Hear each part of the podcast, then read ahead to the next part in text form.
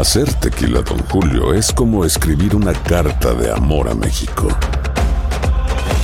Beber tequila, don Julio, es como declarar ese amor al mundo entero. Don Julio es el tequila de lujo original, hecho con la misma pasión que recorre las raíces de nuestro país. Porque si no es por amor, ¿para qué? Consume responsablemente. Don Julio Tequila, 40% alcohol por volumen, 2020. Importado por Diageo Americas, New York, New York. Hoy en Buenos Días América conversamos con Luisa Moncada, periodista salvadoreña, a propósito de las elecciones de El Salvador del pasado fin de semana. Alberto Chaucerford, consultor en procesos tecnológicos, ahora que la casa se convirtió en la oficina y no podemos tener las protecciones cibernéticas que tienen las grandes compañías. ¿Cómo podemos protegernos de los hackers y que no se nos entren a la computadora? Manuel Ramos, economista en California, a raíz de la pandemia, el gobierno se ha visto obligado a ayudar a la gente dando estímulos económicos. Pero, ¿cómo impacta esto en la economía del país? Raúl Painberg, como toda la semana, nos acompaña desde Houston hablando de política y de lo que ocurre localmente. Gabriela Torres, coach de salud holística especializada en balance hormonal. ¿Qué es el ayuno intermitente? ¿Para qué se usa? ¿Podría ser bueno para nuestra salud? Y hoy surgió un debate bien interesante entre nuestros oyentes. Allí conversábamos con Elías y Sergio desde sus puntos de vista. Vamos rápidamente a revisar información que tiene que ver con El Salvador. Lo anunciábamos a principio del programa. Ahí está lista Luisa Moncada, periodista salvadoreña, para hablarnos de lo que está ocurriendo tras las elecciones del pasado día domingo, los partidos aliados del presidente Nayib Bukele se perfilan como los amplios vencedores. Muy buenos días. Luisa, ¿cómo te encuentras? Hola, muy buenos días, Andreina. Contenta de ser parte de este espacio. Un fuerte abrazo para todos los radioescuchas. ¿Y contenta con lo que pasó en tu país este domingo? Preocupada preocupada con lo que pasó en mi país este domingo, porque creo que para que una democracia sea sólida, ninguna fuerza política debe tener el control de, de todos los escaños, ¿no? Y en este caso, el presidente, el actual presidente de la República, se ha agenciado con el 85% de las actas escrutadas cerca ya de la mayoría calificada en la Asamblea Legislativa de El Salvador, para que nuestros radioescuchas tengan eh, un poco de, idea de qué significaría esto. Eh, teniendo la mayoría calificada, el presidente de la República va a poder elegir al próximo fiscal general de la República, va a poder elegir a una tercera parte de la Corte Suprema de Justicia, al procurador de la defensa de los derechos humanos, que de paso ha sido uno de, de los personajes más críticos del gobierno del presidente Nayib Bukele. Y además de eso va a tener la capacidad de pasar la primera vuelta de la de los cambios a la Constitución de la República que según la misma Constitución en El Salvador dice que tienen que ser aprobados por dos asambleas legislativas teniendo él la mayoría calificada pues podría pasar digamos la primera ronda de las modificaciones a la Constitución de la República. Ese es el escenario en el que también hay que sumarle que en las alcaldías por lo menos la mitad de las alcaldías han sido también ganadas por el partido del presidente de la República, Nayib Bukele. ¿Sabes qué, Luisa? Y quiero traer esto a la mesa a manera de, de buscarle la, la, la, crítica, ¿no? Y la crítica sana, porque yo, yo, yo creo que hay que verle al lado a, a, a, la moneda, a los dos lados, ¿no? No solamente uno. Y estaba ayer revisando eh, información, eh, personas que opinaban eh, en el ejercicio político y hablaban de que Bukele eh, era el presidente que tiene desvaríos autoritarios, que es militarista y que no tolera el periodismo independiente. Además hablaban de que Bukele es una amenaza para la democracia y el Estado de Derecho, pero para entender esto, me gustaría que tú nos hablaras por qué lo señalan de esa manera y cuál es la visión en la región eh, con la corriente de Bukele. Sí, a ver, yo creo que para, para empezar platicando sobre este tema, Andrina, hay que hacer un, un escenario político de, de, El Salvador. Es decir, el pueblo salvadoreño ha visto enjuiciar a tres de sus cuatro expresidentes en los últimos 20 años por corrupción, expresidentes que han estado tanto del Partido Arena como del Partido FMLN. Entonces, eh, viene Nayib Bukele y de alguna forma suma todo este descontento popular de la gente y de ambos partidos, porque hay que decirlo, ha tenido la capacidad de dividir al FMLN, pero también de representar a una parte del votante de derecha que está incómodo con la situación de corrupción del país. Entonces Nayib Bukele viene y se vende como una figura ¿no? Capaz de resolver absolutamente todo desde él mismo. Es decir, él es un personaje que, que ordena a sus ministros y que todos le tienen que decir sí señor, sí señor, ¿no? Incluso su campaña política no está, no, o no estuvo de ninguna manera eh, direccionada a presentar cuáles eran las propuestas de los candidatos a diputados. Él simplemente decía voten por la N, que es la N de Nayib, y de esa manera la gente nunca conoció las propuestas a nivel legislativo o a nivel local, ¿no? Simplemente votó por la N de Nayib en, como una forma de castigar a la oposición, a los partidos políticos tradicionales. Entonces, con un escenario como este, efectivamente, Nayib Bukele pues empieza a tener actitudes de un personaje, como tú muy bien lo decías, que hay respetado a la prensa solamente el día de las elecciones, según la Asociación de Periodistas de El Salvador, solamente el día de las elecciones hubieron más de 34 atentados contra el trabajo de la prensa y atentados que incluyeron directamente a las personas que que cuidaban al presidente de la República, ¿no? Contra un periodista, en otro, en otro de los casos, graves amenazas contra un colega de revista Factum. Y este, este escenario contra la prensa crítica ha hecho que incluso la CIDH declare medidas contra dos de los medios de comunicación en El Salvador y haga una audiencia especial para escuchar la situación. Entonces, esto, sumado también al tema del militarismo, hoy por hoy en El Salvador los militares hacen absolutamente todo, cosas impensables para una democracia como Estados Unidos. Los militares son los encargados de de, o sea, de recibir vacunas, no el Ministerio de Salud. Los militares, eh, incluso él ha hablado del hecho de volver a poner el servicio militar obligatorio para los jóvenes salvadoreños. Entonces, en un escenario como este y con un discurso muy incendiario, que es el que caracteriza al presidente de la República y que también señala ¿no? Su, su fuerte parecido con la administración Trump, está pasando una situación realmente complicada. Partidos de oposición no va a tener realmente porque los que siete, ocho diputados que hasta esta hora de la mañana se habían confirmado por el Partido Arena se van a sumar a, la forma de gobernar de Nayib Bukele y solamente tendrá dos diputados o tres del partido FMLN, es decir, será un gobierno completamente sin oposición. Y contrario a todo pronóstico, se espera justamente que la oposición llegue de Washington, porque es la administración Biden eh, quien sí se ha planteado no en contra de esta forma eh, autocrática de gobernar. Y en definitiva, Luisa, lo que nos deja entonces las elecciones del pasado domingo en El Salvador es a un presidente que gobernará los últimos tres años eh, de su gestión con una asamblea legislativa afín con él, en la que tendrá pues los dos tercios necesarios para nombrar, como ya lo comentabas tú, al fiscal general, al Procurador General, al Procurador de Derechos Humanos y a cinco de los quince magistrados de la Corte Suprema, además de poder aprobar préstamos internacionales y suspender garantías constitucionales, todo ello sin tener que negociar con la oposición. Eso es lo que está por ocurrir en El Salvador tras las recientes elecciones.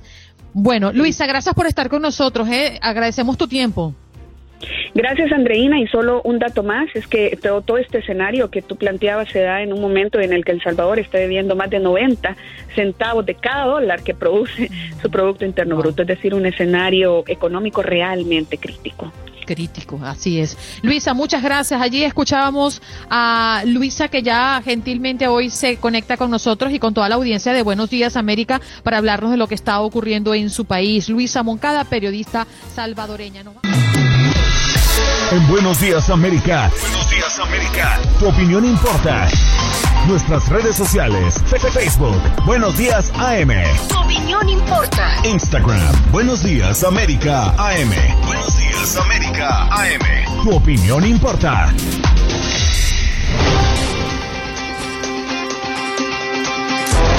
Juan ¿tú has tenido preocupación por trabajar en tu casa, a veces con tus propios equipos y decir, wow, ¿será que me estoy exponiendo a la delincuencia cibernética? Yo no sé si se le dice así, pero ¿has sentido temor? Claro, Andreina, es normal en estas épocas en las que estamos trabajando desde nuestra casa en esta nueva realidad en la que ya vamos a completar un año, estamos apenas a, un par de semanas de completar un año de haber desplazado nuestras oficinas a nuestros hogares, pues hemos tenido la oportunidad de conocer infinidad de casos en los que las personas han visto colapsar sus sistemas, les han sido robadas sus cuentas de correos electrónicos, sus cuentas de redes sociales, les han asaltado sus cuentas bancarias debido a que delincuentes cibernéticos o informáticos logran acceder por medio de sus celulares, sus tabletas, sus computadores a esta información bancaria tan sensible. Hace pocos días, unas semanas, quizás a mi esposa le robaron la cuenta de WhatsApp y la tuvo en el limbo por un poco más de 24 horas y esto es realmente caótico sobre todo porque trabajamos con ello, ¿no? Pero para intentar resolver estas interrogantes tenemos hoy a un experto, él es consultor en procesos tecnológicos, se trata de Alberto y ahora sí voy con la prueba de fuego, con su apellido. Muy buenos días, Alberto. Yo creo que todas las entrevistas tuyas comenzarán diciéndote, ¿pronuncié bien tu apellido? Sí, bueno, llegaste a un punto que nunca había nunca había oído llegar a nadie. El apellido es Scharfenort, pero ahí, iremos aprendiendo. ¿Cómo, estás? Muy bien, Alberto. Hay muchas cosas, hay muchas cosas que, que considerar y que hablar sobre este, este, este tema que es riquísimo y era ya riquísimo desde el punto de vista de la cantidad de aristas que tiene antes de que, de que reventara, digamos, la pandemia, ¿no? Eh, eh, lo primero que hay que decir es que la exposición al crimen cibernético está independientemente de si tú trabajas en tu hogar o no. Eh, considerar qué tanto más estás expuesto por el hecho de trabajar en tu hogar, mira, pudiera ser que sí, un poco más, pero la verdad es, que los criminales están prestos a tratar de penetrar tu, tu identidad, tus, tus uh, tus uh, contenidos uh, reservados, tus cuentas bancarias, etcétera, etcétera, en tu vida personal. Y esa vida existe independientemente de donde tú trabajes, ¿no? Eh, de modo que, por supuesto que puede haber un incremento particular. Yo creo que el hecho de trabajar en la casa tiene otras consideraciones diferentes, interesantísimas, que, que no son necesariamente nada más el, el tema de la exposición al, a, la, a la piratería cibernética, pero eh, lo que sí es cierto es que los, los ciudadanos del mundo cada día son más ciudadanos digitales del mundo. Eso es algo que ha venido ocurriendo en una en una en un proceso desde hace más de una década, o diría yo un par de décadas atrás, y hoy en día somos casi más ciudadanos digitales que ciudadanos reales de la calle, ¿no? Y, y uno tiene que tomar sus precauciones y tiene que aprender a educarse. Cuando uno va caminando por la calle y, y, va a cruzar una calle, uno tiene que mirar hacia los dos lados o ver el semáforo para que no lo, no lo pise un carro o no debe uno meterse por un callejón oscuro en la noche para, porque, digamos, el riesgo a, a ser asaltado eh, es mayor. Ocurre igual en la vida digital. Y hay una serie de cosas que uno puede hacer de disciplina para disminuir al mínimo la exposición a ese tipo de problemas como los que acaba de mencionar tu compañero, el, tema de los secuestros de WhatsApp, que estuvo, estuvo muy... Uh, hubo una pequeña epidemia de eso hace un par de semanas, ¿no? Y, y, lo, y lo interesante de esto es que en, en esos casos, en el caso del, del, del, del esquema con el WhatsApp, no se trata solo de un tema puramente cibernético, sino que los criminales hacen ingeniería social tratan de, de hacer técnicas para engañarte y hacerte creer que, que son alguien que no son, ¿no? Es, un tema complejo. Sí, Alberto, hoy en día cuando tenemos tanto acceso a la tecnología, cuando tenemos celulares inteligentes en los que prácticamente llevamos toda nuestra vida, estamos más o menos expuestos, porque también estos mismos celulares vienen con una serie de, de medidas de seguridad, reconocimiento facial, huella digitales, eh, diferentes algoritmos, y uno pensaría que está seguro, pero así como avanza la tecnología, avanza también el conocimiento de los delincuentes que buscan convertirnos en sus víctimas. Claro, pero en la medida en que tú tienes mayor eh, participación, como lo decía antes, en tu vida digital, por supuesto que teóricamente estás más expuesto, pero lo que no puedes hacer es, es eh, prescindir de ella, porque entonces dejas de participar en la sociedad, ¿no? la ruta adecuada es educarte, la ruta adecuada es tener las, las previsiones adecuadas y, y como tú mismo lo dices, existen una cantidad de herramientas que utilizadas adecuadamente, muchas de las cuales son sentido común, ¿eh? ¿eh? lo que te mencionaba ahorita del WhatsApp. Uno tiene que, por principio, ser escéptico. Eh, digamos, no, no es precisamente la, la confianza a priori la mejor amiga de, de, de, conducirte por, por tu vida digital, ¿no? Es un tema delicado. interesante, delicado, complicado, porque, bien, si, si, si mantenemos esta recomendación que Alberto nos dice, ser en principio escépticos cuando recibimos un mensaje por WhatsApp de cualquier persona, también existe esa probabilidad que te lleguen por muchos lados, por correo electrónico, eh, por una aplicación que te recomienden, porque entraste, no sé, al mismo Facebook. Es decir, es que estamos tan conectados con cualquier persona que uno lo ve bueno, porque uno dice, bueno, uno ya eh, es global, estás en cualquier lugar, uno lo ve ese lado positivo, pero también cualquier persona en el mundo que te quiere echar una broma puede llegar a ti rápidamente. Pero a eso, a eso súmele, mire, ayer solamente, sin ir lejos, ayer me llamó una persona que conozco hace muchos años a contarme, a contarme, no, a preguntarme si yo le había escrito por WhatsApp y ella me escribe por el Messenger de Facebook. Y yo le digo, no, no, yo ni siquiera tengo su número. Me dice, mire lo extraño y me manda un pantallazo de un número que empieza por 205, que es un código telefónico de Alabama. Y a través de esa línea habían establecido un perfil de WhatsApp haciéndose pasar por mí. Entonces ponían Juan K, Univisión y que yo vivía en Homestead. Y estaban pidiéndole plata a esta persona. Yo inmediatamente en mis redes sociales compartí y dije, oigan, no, no estoy pidiendo plata, no estoy pidiendo ayuda, aunque no estoy exento de que algún día pueda tener un problema que me vea obligado a pedir la ayuda o la colaboración de las personas que pueden quererme, pero el día en que lo necesite voy a hacerlo personalmente o por una llamada que, que, sepan identificar que soy yo, porque están aprovechando cualquier cosa, Andreina. Y en estos momentos de dificultad en medio de la pandemia, pues buscan apelar al corazón, a la sensibilidad de las personas para sacarles dinero. Igual que, nos pasa en, en, Instagram, cuando, bueno, nosotros somos públicos en Instagram, y he recibido ya, creo que en los últimos dos meses he recibido más de 15 mensajes de personas desde Venezuela, dicen, que sus abuelitos están muriendo de hambre, desnutridos, o sea, te, te echan una historia que terminan conmoviéndote primero y, y, luego no sabes, ¿no? Y una de esas personas le respondí y le dije, yo, yo tengo contacto con una fundación que le lleva comida a, a, personas de tercera edad en Venezuela, dame tu dirección, dime dónde están porque voy a intentar movilizar. Esta fundación hace primero una evaluación para saber en qué estado está esa persona. Es decir, le echo el cuento para que sepa que va a ser evaluado, más nunca me respondió Juan Carlos.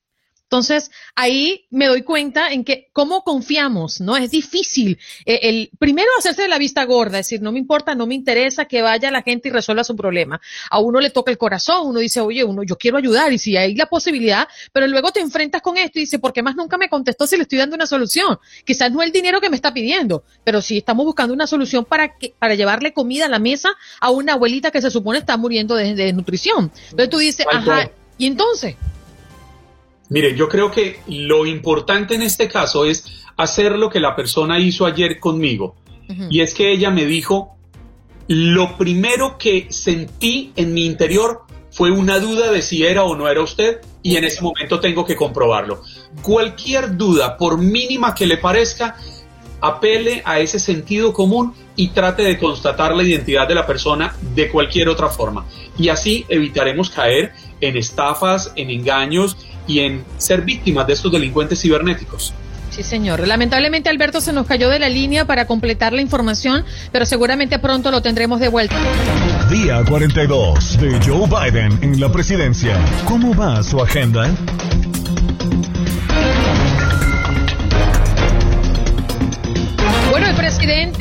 Que ha estado trabajando para desmantelar la dura agenda de inmigración del gobierno anterior, intenta ahora construir una relación de colaboración con alguien que tuvo un inesperado entendimiento con su predecesor, Donald Trump. El mandatario mexicano Andrés Manuel López Obrador, Biden y Obrador se reunieron ayer lunes de manera virtual para tratar una agenda que incluía la migración, la pandemia de coronavirus y el cambio climático. Mientras que Estados Unidos y la Unión Europea estarían listos para imponer sanciones a Rusia el día de hoy. En Buenos Días América se habla de política.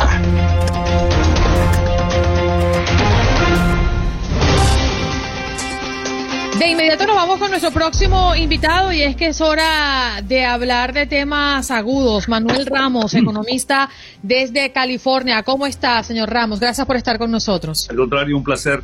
Buenos días. Buenos días. A raíz de la pandemia, el gobierno se ha visto obligado a ayudar a la gente dando estímulos económicos, pero no sé si todos nos preguntamos lo mismo. ¿Esto impacta la economía del país? ¿Qué pasa con las arcas de este país cuando se dan esas sumas de dinero altísimas para ayudar a nuestra gente? ¿Qué pasa con la economía de los Estados Unidos? Bueno, vamos a iniciar primero de qué se trata esto de, dar, de regalar. Eh, en primera instancia es una operación conocida como helicóptero de dinero que fue acuñada por Milton Freeman, el economista monetarista de 1969. Fíjate desde cuándo viene esta, esta frase regalarle dinero al ciudadano. También se conoce como el dividendo ciudadano por Thomas Paine. Imagínate que todo esto pues no es algo nuevo, ¿no? La idea central de regalarle dinero a la gente o a las personas, a la economía real, es para reactivar el consumo y esta cadena de producción que fue afectada por el COVID-19, es decir, desde la producción, desde el producto inicial hasta el término final, que es el consumidor, pues obviamente que se vio afectada y la idea central es reactivar la economía. Debemos de recordar que esta recesión del COVID-19 fue inducida por el gobierno federal y los gobiernos regionales, por lo tanto, ellos tienen la obligación, entre comillas, de pagar el precio sobre algo que ellos mismos provocaron. Y a final de cuentas, pues que la economía real que fue, eh, fue sometida a sus hogares y a final de cuentas, pues hay responsabilidades económicas como el pago de la educación, el pago de una hipoteca, las utilidades, etcétera, etcétera, pues tiene un costo gravísimo y que actualmente el COVID-19, más que lo que ha traído, ha sido una situación de pérdidas económicas estratosféricas para los Estados Unidos y el mundo, más que las muertes mismas que se habían pronosticado inicialmente. Manuel, pero me queda una duda. No le entiendo cuando se refiere a que la crisis fue provocada por el gobierno federal y los gobiernos estatales. ¿A qué se refiere? Se refiere que eh, si, si el gobierno federal no hubiese inducido a someternos a los hogares, la economía pudiese haber continuado operando como lo sucedió en otros países, en Europa, en los países nórdicos, y en los cuales, de nuevo, vuelvo a repetir, las estadísticas que se habían pronosticado fueron exageradas comparadas a la realidad que se está viviendo del COVID-19. Si bien es cierto, eh, el COVID-19 ha sido utilizado como una excusa para lo que se conoce como el gran reinicio de la economía política, social, eh, las tendencias que se estamos viviendo a través también de, de lo que se conoce como la cuarta revolución tecnológica, en realidad fue simplemente para darnos un giro. Y todavía nos seguimos preguntando si vamos a regresar a la normalidad no vamos a regresar a la normalidad. Ese es un cambio y sería la sexta,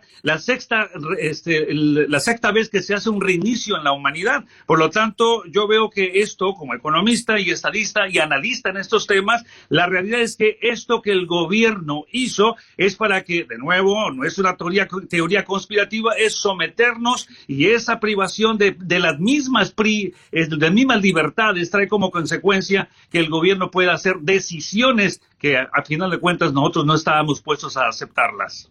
Y pasa no solamente para apoyar y ayudar al individuo, a, la persona natural, sino también a empresas eh, inyectándole dinero sin retorno. Correcto. En, este punto, ¿qué puede decirnos, economista? Bueno, lo que puedo decir es que el COVID-19 o esta eh, post-COVID recesión, que estamos a punto de entrar a una nueva recesión, por eso los paquetes de rescate y este nuevo que viene, el 1.9 trillones de dólares, eh, lo que ha creado es una mayor desigualdad es decir, aquellos que están en la parte, en la cima de lo que ya se venía dando como el 1% de los más ricos que poseen la riqueza material del mundo, no la riqueza capital humana, sino me refiero obviamente a títulos, valores y demás. Esto ha creado una mayor desigualdad y el año pasado que se viene esta situación en la cual se imprimen 4 trillones de dólares a través de la administración del presidente, expresidente Trump, pues esto lo que hace es engrosar eh, las cuentas y los valores de aquellos que más tienen. Y tenemos trillonarios, ¿no? Desde un Apple, Amazon, el, caso de Tesla, etcétera, etcétera, que en nueve meses sus riquezas se incrementaron 500 billones de dólares en nueve meses. Y a la economía real, a la que nos están regalando los 1.400 y aquí en California los 600 dólares, que honestamente son un paliativo a una, a una realidad que no concuerda con ese capital que va, se va a recibir como dividendo ciudadano por trabajar y haber pagado impuestos, pues la realidad es que nos va a llevar 10 años a la economía real recuperar todas las pérdidas económicas causadas por el COVID-19. Pero entonces, ¿cuál, ¿cuál hubiera sido la solución, Manuel? Porque usted pone el ejemplo de los países nórdicos y yo solo recuerdo que el único país que realmente no cerró su economía fue Suecia. Así pero finalmente tuvo el mismo impacto o mayor que sus vecinos en número de muertos y en número de, contagios. El resto de países europeos cerraron sus economías, cerraron eh, su vida social y aún así colapsaron en términos de salud. Correcto, e, entiendo lo que se está mencionando. Yo estoy hablando del trasfondo de esta política social en, la cual eh, no había la necesidad de cerrar, como en el caso, por ejemplo, de Estados Unidos, 85% de las funciones o las operaciones económicas en general, tanto de producción y consumo en los Estados Unidos, era obvio que entraríamos en una recesión. Bueno, claro que ahora la impresión este, trillonaria de capitales y demás, la idea central era evitar una depresión económica, pero a final de cuentas, estamos viviendo ahora un cambio muy diferente que, al cual nosotros no estábamos acostumbrados. Por ejemplo, el caso de Suecia, a partir de lo que ocurrió, este año va a ser el primer país que va a estar funcionando de, forma digital a través de la e-corona y en la cual eh, todo el país completamente, y además es, es pionero en estas situaciones de evitar lo que se llama la moneda fiduciaria. Estados Unidos ahora está arrancando, ya está anunciando en las últimas semanas de que entraríamos también en la digitalización del dólar a raíz de tanta infusión de capital, impresiones trillonarias que nos han llevado a una devaluación y que a final de cuentas se va a hacer ahora lo que nadie se imaginaba que tenía que ocurrir. A eso me estoy refiriendo, que si, si hubiésemos continuado con las previsiones que ocurrieron como por ejemplo en 1917, 1919 con la, la influenza española, la gripe española, pues teníamos un referente y llevamos un promedio de tres años, o se llevó tres años en aquel entonces y ese referente nos servía para el día, el día de hoy, en esta crisis, en esta recesión. Sin embargo, la idea central era traer bajo la revolución, la revolución industrial, la cuarta revolución industrial, cosas que ni siquiera nos habíamos imaginado en el terreno de la inteligencia artificial, la robótica, la genética y muchos aspectos que están envuelven aquí las élites de poder que están buscando esos cambios para lo que se conoce como la Agenda 2030. Disculpe, economista, usted acaba de mencionar la digitalización del dólar y que Estados Unidos está en camino a ello. ¿Nos puede explicar un poquito más de qué se trataría?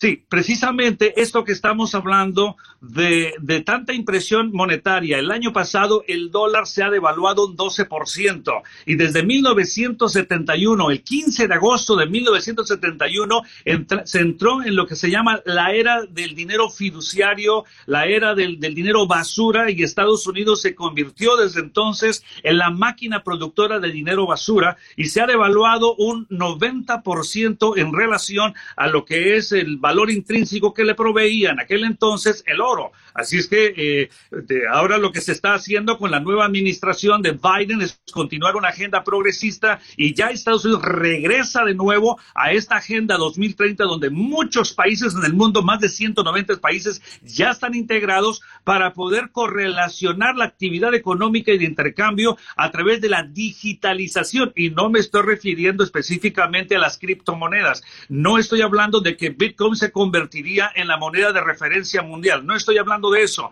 De hecho, quiero mencionarles que en 1969 el Fondo Monetario Internacional ya eh, desde entonces ya había establecido una ha establecido una moneda digital conocida como derechos de giros especiales que en caso del fracaso del dólar, por eso entramos a esta era de la digitalización para tener otros aspectos de control social, pero este, este, estos derechos de giros especiales sería la que viene a reemplazar precisamente el potencial de un descalabro y de que la, hegemonía del dólar pueda desaparecer y que a lo mejor vamos a hablar del i-renminbi que China ya empezó desde, desde octubre del año pasado con su moneda virtual con el efecto y el objetivo de reemplazar al dólar como hegemónico en las operaciones comerciales a nivel internacional. Sí, Manuel. Una última pregunta para terminar. A mí me preocupa mucho el que estén inyectando tanto dinero a la economía a manera de ayudas, porque me queda la impresión de que esto podría ayudar a disparar la inflación, a que no tengamos una inflación controlada. Y al final de cuentas, la inflación es quizás el impuesto más grave que le pueden imponer a una sociedad. Así es. ¿Estamos a puertas de esto? Eh, ya estamos allí. Por eso estamos hablando que, eh, aunque la banca central nos dice que no tenemos un efecto inflacionario, es una mentira completamente. Y estoy de acuerdo en que, eh, que esta inflación es un impuesto que se le cobra desde el que vive debajo de los puentes hasta el más rico. Nos, llevan a contar la historia de que se le va a cobrar más capital a aquellos que generamos más, que ganamos más, etcétera, etcétera. Pero eso es una vil mentira. Ese es el fraude más grande que ha existido no solamente en Estados Unidos, sino a nivel mundial de decirnos que la inflación está bajo control. La realidad es que es un impuesto inflacionario donde todos tenemos que pagar ese precio. Y Estados Unidos tiene intervenido el sector inmobiliario, tiene intervenido muchos, muchos aspectos de la vida económica para que no podamos ver el descalabro. Y se habla mucho ya no solamente en estos medios, sino en general, se habla mucho de que este potencial de que tengamos el reemplazo del dólar por una nueva, una nueva moneda hegemónica eh, es muy factible a raíz de tanta inflación. La inflación es la impresión monetaria y puedo terminar diciendo que realmente no es el dólar quien pierde el poder adquisitivo, sino es el ciudadano el que pierde el potencial de tener una buena calidad de vida. Economista, muchas gracias por estar con nosotros. Un placer. Bien, allí escuchaban a Manuel Ramos, economista desde California, hablando de cómo impactan las ayudas a la economía de los Estados Unidos. Hacer tequila, don Julio, es como escribir una carta de amor a México. Beber tequila, don Julio, es como declarar ese amor al mundo entero. Don Julio es el tequila de lujo original, hecho con la misma pasión que recorre las raíces de nuestro país porque si no es por amor, ¿para qué? Consume responsablemente. Don Julio Tequila, 40% alcohol por volumen, 2020. Importado por Diageo Americas, New York, New York. Bueno, nos vamos. Es que no queremos esperar mucho más porque ya lo tenemos aquí. Ya llegó Raúl Painberg desde Houston. Muy buenos días, Raúl. ¿Cómo amaneces? ¿Qué tal, Andreina? Muy buenos días. Juan Carlos, muy, muy buenos días. Muy contento en esta mañana eh, de martes, en donde, bueno, las cosas, eh, esa, esa nube negra que sentíamos sobre el estado de Texas después de la mala experiencia de los cortes de energía eléctrica y naturalmente del mal tiempo van pasando y van dejando naturalmente lugar a, días mucho más esplendorosos y llenos de, de, esperanza después de todo lo que ha sufrido esta, esta comunidad. Pero muy, muy contento de estar con ustedes. Eh, para hablar esta mañana muy brevemente de lo que ha sido, creo yo, no sé tu punto de vista, Juan Carlos, Andreina, eh, eh, un paso importante en lo que son las relaciones entre dos países tan cercanos, con tantas coincidencias e intereses, debo decir, sobre todo en el aspecto del flujo migratorio y de la relación comercial eh, pero tan diferentes en la esencia cultural como lo son México y Estados Unidos. Y el día de ayer, por primera vez, eh, en lo que es eh, esta, esta etapa de la administración del presidente Joe Biden.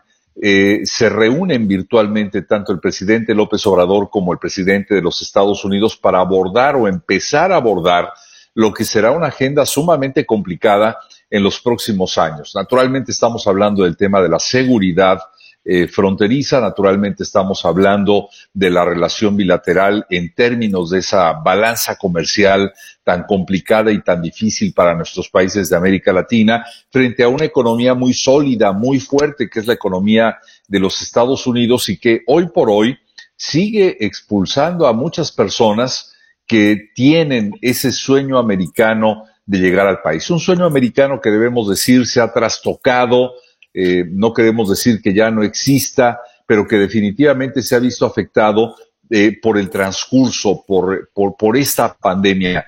Y aquí estoy hablando de ambos lados de la frontera. Hoy tenemos a un gobierno, o debo decir, a un nuevo gobierno, que parece estar tomando con más seriedad desde mi punto de vista y desde el punto de vista sobre todo de los especialistas médicos, un problema tan serio como lo es el COVID-19.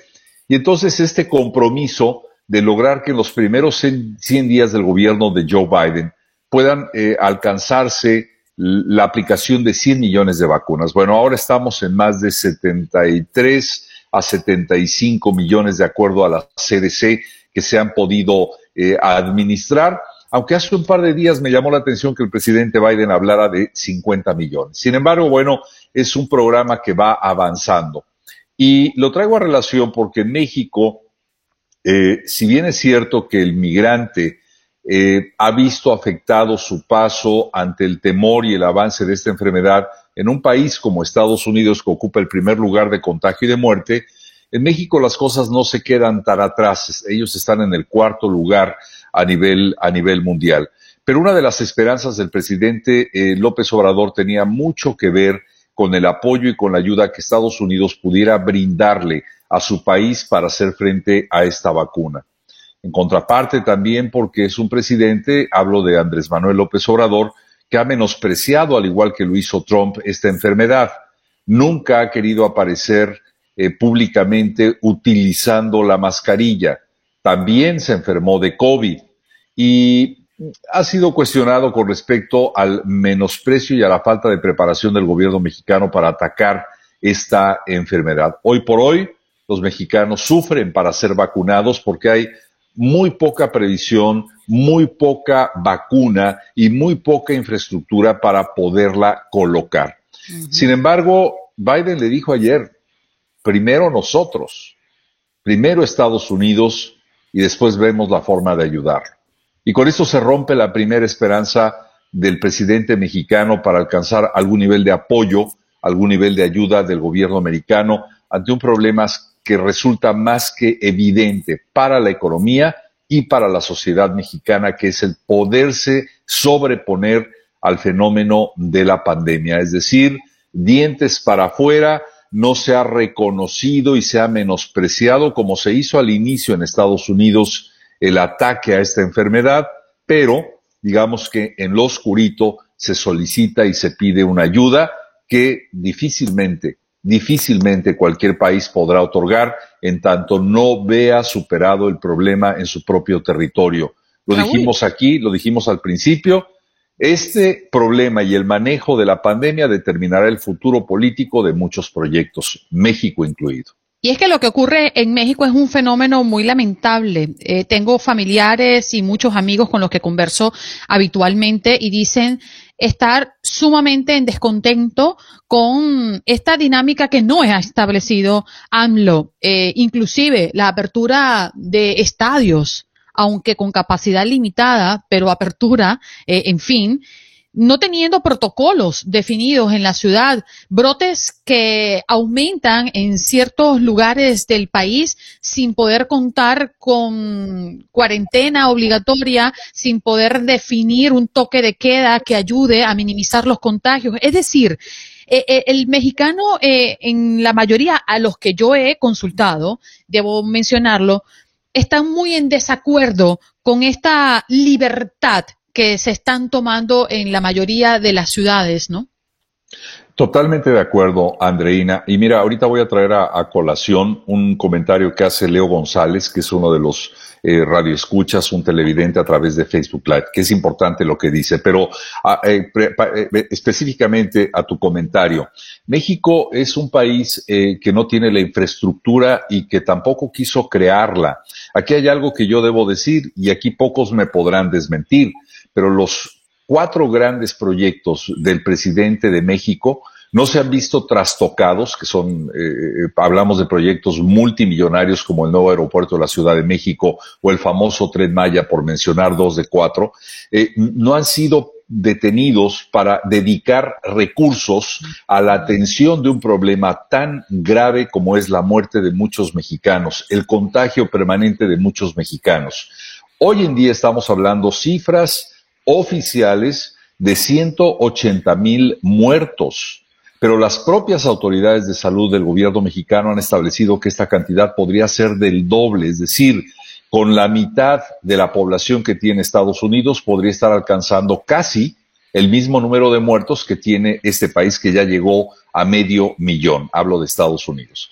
Entonces, visto de esa manera, sí, sí ha habido menosprecio. Eh, te decía que me gustaría mencionar a Leo González, dice ayer, la, a ver, la pregunta es si México le colabora a Estados Unidos en el tema de inmigración. La pregunta es qué recibe México a cambio.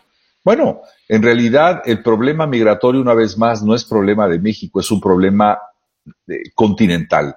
Eh, creo yo que no será determinante que el gobierno de México continúe con el programa de contención de inmigrantes centroamericanos que llegan a este país para recibir a cambio beneficios vía pandemia. A lo mejor lo recibe de otra manera, Leo, pero no será a través de la pandemia. ¿Por qué? Porque ningún gobierno va a dejar de darle a su pueblo, y ya se dieron del valor político que esto tiene, para poderle dar a otros.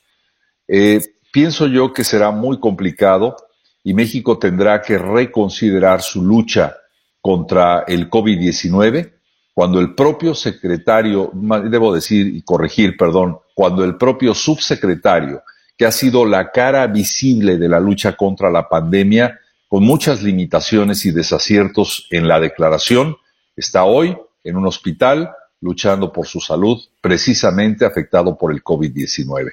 Entonces, eso nos dice mucho si un subsecretario de salud, que es el SAR anti-COVID de México, está en el hospital, quiere decir que no se pudo cuidar ni él mismo. ¿Qué puede esperar el resto de la población? Sería mi pregunta esta mañana. Sí, Raúl, quisiera cambiarle de tema, siendo atrevido, y aprovechando que usted está en Texas, porque trascendió que una de las empresas generadoras de energía, de las principales del Estado, tuvo que declararse en quiebra eh, apelar al capítulo 11 porque su situación económica ya era insostenible. Esto entendiendo que las deudas por el pago de recibos de energía en este momento son multimillonarias, eh, entre otras por la realidad que se vivió hace unos días en el Estado. ¿Está tan crítica la situación económica de los proveedores de energía? Eh, definitivamente, Juan Carlos. Eh, debemos decir que los, los, las afectaciones, los daños a la infraestructura eléctrica de este estado fueron eh, mayúsculas. Eso nos empieza a dar ya una idea muy clara del nivel de mm, fenómeno climatológico al que estuvimos sometidos. Pero también deja, deja ver muy claramente, Juan Carlos, la falta de preparación, la falta de estrategia ante este tipo de fenómenos que se conocían, que se sabían que iban a, que iban a llegar con esa intensidad ese nivel de temperaturas y que, que además desde el año 2011 tuvieron el tiempo suficiente para prepararse.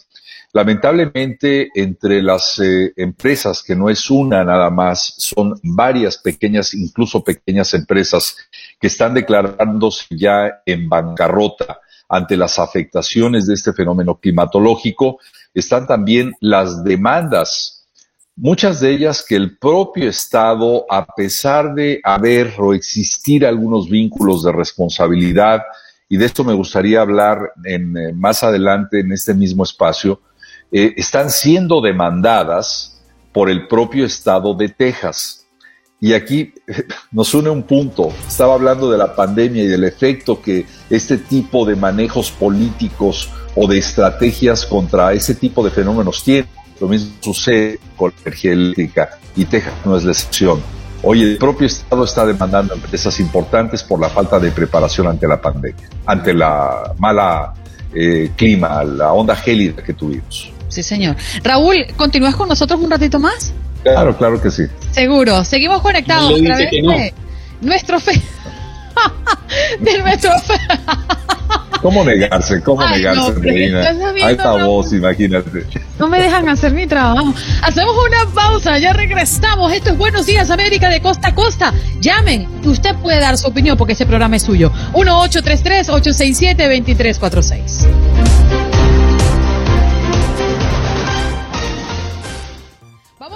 Próxima invitada y es para hablar de qué es el desayuno intermitente. Gabriela Torres, coach de salud holística especializada en balance hormonal. Muy buenos días, Gabriela. Gracias por estar con nosotros. Hola, buenos días. Gracias por la invitación. Uno cada vez más ha, escuchado del ayuno intermitente, que es muy bueno, que cuántas horas es el ayuno. ¿Qué podrías decirnos, eh, Gabriela, con referencia a esto? Bueno, para comenzar, el ayuno intermitente lo que significa es una restricción de alimentos por un periodo de tiempo. Hay varias formas de hacer el ayuno intermitente. La más popular es el método 16-8, que significa 16 horas en ayuno, significa 16 horas sin ingerir alimentos y 8 horas, una ventana de 8 horas para comer durante esas 16 horas a veces las personas piensan como que, ay, qué complicado va a ser, qué difícil, pero de esas 16 horas la mayoría, o por lo menos la mitad, las pasamos durmiendo. Entonces no se siente tanto... Eh, ese, digamos, esa ansiedad de que estoy con, con 16 horas. Claro, al principio puede resultar un poquito complicado, pero el estómago es un músculo que nosotros podemos ir amoldando. Entonces, la 16-8 es la más sencilla, digamos, la más básica, pero también hay otra forma de hacer el ayuno intermitente. Está la muy popular dieta que se llama 5-2. Son cinco días a la semana que tú comes normal, haces tus comidas diarias y con tus meriendas, con tus snacks, y tienes dos días en la semana en donde practicas el ayuno y lo que haces es que restringes la cantidad de calorías. En esos dos días tú comes alimentos entre 500 a 60 calorías diarias. Son las, las dos más populares, aunque hay otras opciones de hacer ayuno, pero esas son las más, las que más se tienden a utilizar y sobre todo la 16-8. Gabriela, ¿y qué se logra con el ayuno intermitente? Es decir, ¿cuál es el sentido de esto? Se lo pregunto porque hace unos días, semanas atrás, le escuché a mi esposa y a mi hijo, el del medio, esta teoría, y sin darme cuenta yo lo venía haciendo, porque, por ejemplo, ayer comí a las 7 de la noche, 8 de la noche, y voy a almorzar hoy al mediodía. Ahí paso 15, 16 horas sin comer. ¿Qué se logra? Hay muchísimos beneficios que los estudios han, reflejado que podemos obtener acerca del ayuno intermitente. La más popular y por lo que la mayoría de las personas comienza el ayuno intermitente es por la pérdida de peso, cosa que sí es cierta porque obviamente tienes una reducción de calorías eh, durante tus días, ¿no? Sin embargo, una persona como yo que me enfoco muchísimo en el tema de la salud, lo veo más allá que simplemente el peso, porque el ayuno intermitente te puede ayudar a prevenir problemas, por ejemplo, de, de colesterol, de triglicéridos, puede ayudar a reducir el riesgo de padecer de diabetes porque te ayuda a controlar el metabolismo y los niveles de azúcar en sangre. También ayuda a la regeneración celular, que para mí es la parte más importante y por ende te ayuda a digamos, a prolongar tus años de vida. Es muy importante, con, ahorita con, con, lo que tenemos en el mundo, que tenemos mucho estrés, ansiedad, eh, no comemos bien, la mayoría de las personas no comen bien, o la calidad de los alimentos ya no es la misma, se empieza a crear como inflamación en nuestro cuerpo. Inflamación me refiero a... no que simplemente el estómago, por ejemplo, se inflamó, sino a nivel celular se empiezan a inflamar nuestras células y eso puede ocasionar muchísimas patologías y condiciones de salud. Y uno de los beneficios para mí más importantes del ayuno intermitente es esa regeneración celular y que te ayuda a disminuir esa inflamación a nivel celular y por ende vas a tener mucha más energía, vas a tener mejor concentración porque impacta directamente el cerebro eh, y tiene que ver todo eh, con tu tema de la salud, el intestino también, personas con problemas de inflamación intestinal, eh, que, que, tienen como sonidos o movimientos en el estómago cada vez que ingieren alimentos. Obviamente hay ciertas patologías que deben ser supervisadas por un especialista de la salud, pero es uno de, de los beneficios que te puedo comentar que el ayuno intermitente puede ayudarte, sobre todo personas también que padecen de, ansiedad por estar comiendo y comiendo y comiendo. A mí me pasaba, yo antes de ser coach de salud, por eso fue que me especialicé, ¿no? Yo padecía mucho de ansiedad y siempre estaba pendiente como en el desayuno. Me acostaba a dormir y, ay, quiero, que ya estoy pensando en el desayuno. Desde que comencé a practicar el ayuno intermitente, que llevo ya más de seis años practicándolo, eh, automáticamente dejé de pensar en el desayuno cuando me acostaba. Y el desayuno no es más que romper ayuno, desayuno. Las personas escuchan la palabra desayuno y piensan en panquecas, en la tostada con el huevito, eh, en la avena, no necesariamente en la frutica con Nutella. Porque además nosotros nos encanta como mezclar cosas saludables, entre comillas, con otras cosas que no son saludables y una las convierte en saludables simplemente por tener una fruta de muchos colores, ¿no? En el plato. Y creo que es como una contradicción tan, tan loca y que nos perjudica. Fíjate, eh, cómo relaciona Carlos Vélez, uno de nuestros oyentes, el estar tantas horas sin comer. Él habla de gastritis.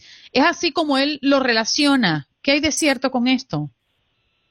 Sí, por eso eh, comentaba que personas que tienen eh, alguna condición de salud, sobre todo estomacales, eh, personas que han tenido problemas de desórdenes alimenticios como bulimia o anorexia, eh, yo soy de las personas que, que soy partidaria de que sí pueden practicar el ayuno intermitente, pero es demasiado importante que lo hagan de la mano con un especialista de la salud, porque sí puede ocasionar algún efecto secundario contrario a lo que la persona está buscando, porque como yo digo, hay que entrenar al cuerpo. Cuando tú tienes una patología, primero hay que sanar esa patología y luego de sanarla, entonces vemos cuáles son los próximos pasos para beneficiarse del ayuno intermitente. Pero si tienes problemas estomacales como gastritis, síndrome de colon irritable, eh, o leaky gut, que se conoce como intestino permeable, o eating disorders, o sea, eh, anorexia o bulimia o has tenido un, un, un historial de esas condiciones de salud, súper, súper importante que no se puedan experimentar en su casa, que tienen que ir a ver a un doctor especialista en esto que les pueda ir guiando porque sí pueden tener alguna repercusión.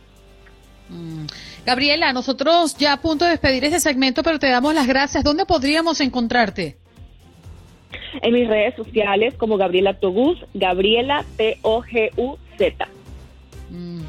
Bien, muchas gracias. Gabriela Torres, coach de salud holística especializada en balance hormonal. Hoy nos explica qué es el ayuno intermitente, para qué se usa, podría ser bueno para nuestra salud. Allí la explicación de Gabriela, que hoy nos los vino a contar en Buenos Días América. Me sale un verso, Juan Carlos.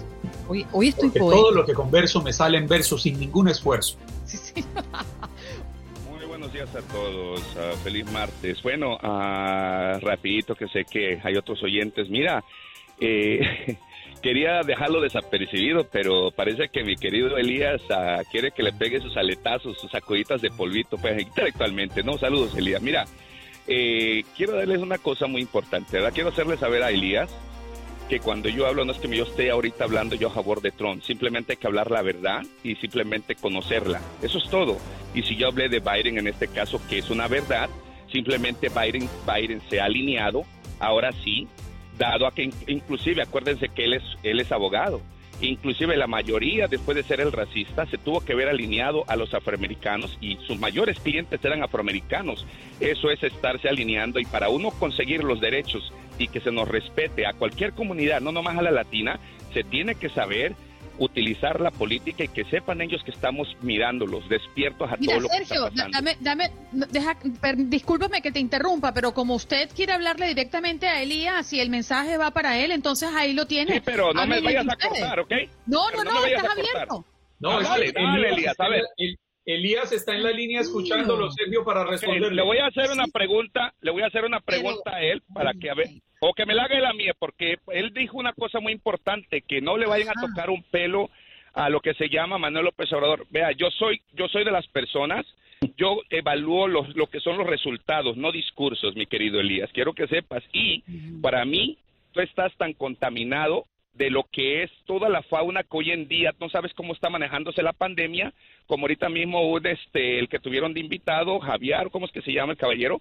Eh, que no dicen los datos tal y como son. Casualmente esos ocho días tuvieron lo que se llama... Elías, Elías responde. Pues, pero no le corte a uno, deje terminar uno lo que... deje el nervio. yo, lo que veo, yo lo que veo es que realmente el manejo de la pandemia por parte del presidente Obrador ha sido un verdadero desastre. Entonces, del mismo modo que critica algunos aspectos de Biden, pues también, o sea, a, realzar ¿no? esos, malos eh, actos de gobierno que ha tenido. ¿no? Eh, Obrador tuvo el antecedente de Europa y de Estados Unidos de cómo se estaba apoderando la pandemia y no, simplemente empezó a ir de guasón, empezó a minimizarlo, a despreciarlo, a menospreciarlo y veamos ahora los resultados. No estamos en una situación muy difícil en México con, con la pandemia del COVID. Entonces, simplemente reconocer eso, como usted dice, si realmente va, a decir la verdad, pues hay que decirlo en todos los aspectos, que su, el manejo de la pandemia por parte de Obrador ha sido un fracaso. Bueno, esa es tu manera de pensar porque estás intoxicado de lo que siempre han sido los medios principales de todo lo que sabemos aquí. Te voy a decir por qué. ¿Por qué te voy a decir que estás equivocado? Con permiso. ¿Por qué te digo que estás equivocado? Incluso, incluyo a todo tu bufete de abogados, ¿eh? Que aquí los puedo yo evidenciar tal y como son las cosas. Y te voy a decir por lo siguiente, el dos, en el precisamente el, antes cuando todavía Trump asumiera o se supiera de que estaba esta pandemia, ya también Gatel, el que estaba de, el que está de responsable de manejar la enfermedad, le hizo saber al público, al pueblo mexicano, que estaban llevando un seguimiento cuando aquí mismo en los Estados Unidos no estaban. E inclusive, lo que se llama un gobernador, en este caso Enrique Alfaro, cerró, nada más para darte un ejemplo, como es un estado como Jalisco, cuando todavía no era todavía el tiempo de cerrar una economía, tal como un economista acabó de hablar. Entonces, aquí no es que se haya manejado mal. Hoy en día, antes de cuando estaba, antes de llegar a la fase 3, las medicinas, las inyecciones, por ejemplo, se habían pagado lo que ningún otro había hecho, presidente, hoy en día, pagó más de dos millones de vacunas con anticipación y lo llevó a las Naciones Unidas cuando estaba primero en la tercera fase para hacer saberle que quería ver la fraternidad y que no se pusieran de un lado los pueblos pobres. Y hoy en día no has recibido las vacunas ya pagadas, ¿eh? pagadas con anticipación y cómo tú puedes venir a estar vacunando gente cuando no tienes vacunas. O sea, eso es una, vamos a hablar objetivamente. Ahora, si, si la República Dominicana apenas tiene 377 vacunas, imagínate Haití no tiene ninguna.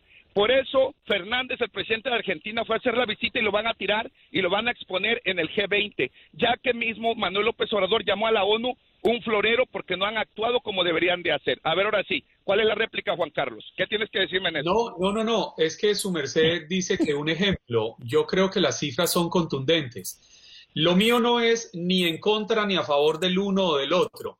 Eh, en este momento México ocupa el tercer lugar con número de, de muertos en el mundo de 193 países que tiene el planeta reconocidos.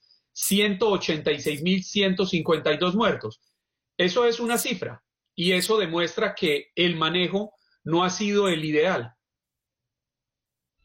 Ok, cuando tú estás hablando de manejo, cuando tú tienes y tienes a los gobernadores y no están siguiendo las normas y ponen a abrir hasta estadios, tú, yo te hago una pregunta a ti. Aquí mismo pasó en los Estados Unidos. Aquí estuvimos nosotros golpeteados con la enfermedad. Hubo miles de. Ahorita mismo tenemos al gobernador en tremendo problema. hasta la misma casa de ancianos, ustedes lo saben. A mí, aquí mismo muertuarias dejaron una traila con los cuerpos pudriéndose. Póngale cuidado. porque Cuando nos dimos cuenta aquí en Nueva York que el presidente que teníamos en ese entonces, Trump, no estaba haciendo su trabajo, lo que nosotros ya lo quiso y este gobernador, eso sí se lo puedo rescatar, empezamos a actuar diferente a lo que el gobierno nos quería que nosotros actuáramos. En el caso de Manuel López Obrador, a pesar, y yo lo critico, que no use la mascarilla, es una realidad de que el pueblo ya, ya tiene una persona que él mismo dice, escuchen al que sabe. A mí no me escuchen, que este no es mi, mi, dedicación. Y ah, con eso, a ver, diga, eh, Elías, a ver, por favor. No, no, pues no tanto de que no use la mascarilla, sino que su, su política ha sido de un desaliento al uso de la mascarilla. Simplemente han, han negado los beneficios que tiene el, usar correctamente la mascarilla, han dicho que los estudios no demuestran que sea realmente efectiva contra de la, del contagio. En fin, una serie de, mensajes, mensajes contradictorios que en nada ayudan. Yo creo que esa ha sido una de las grandes... Eh, fracasos tanto de esta administración aquí en Estados Unidos, la anterior, como allá en México, que no han visto el uso de la mascarilla ni las demás medidas de higiene como un aliado precisamente para no frenar la actividad económica. Si realmente eh, se comprometieran a dar un mensaje claro y real, eh, bueno al, pueblo, eh, científico realmente, que es ayuda en el combate a la pandemia, la, economía no tiene por qué frenarse de una manera tan brutal y pueden caminar ambos de la mano. el uso de los medios de, evitar el contagio son aliados para eh, frenar, para no frenar la actividad económica. Pero es lo que no han hecho. Elías, muchas gracias Elías y Sergio por participar. Este ha sido nuestro debate, sí, pero los oyentes son los protagonistas y nos gusta. Nos gusta que ustedes, pues con respeto, den sus puntos de vista y qué interesante es escuchar a Elías y a Sergio, cada quien desde pues su creencia. Gracias por escuchar el podcast de Buenos Días América. Recordándote que en las redes sociales puedes conseguirnos en Facebook como Buenos Días AM, en Instagram Buenos Días América AM y este nuestro podcast, todos los días, un podcast nuevo. Aloha mamá, sorry por responder hasta ahora. Estuve toda la tarde con mi unidad arreglando un helicóptero Black Hawk. Hawái es increíble. Luego te cuento más. Te quiero. Be All You Can Be, visitando goarmy.com diagonal español.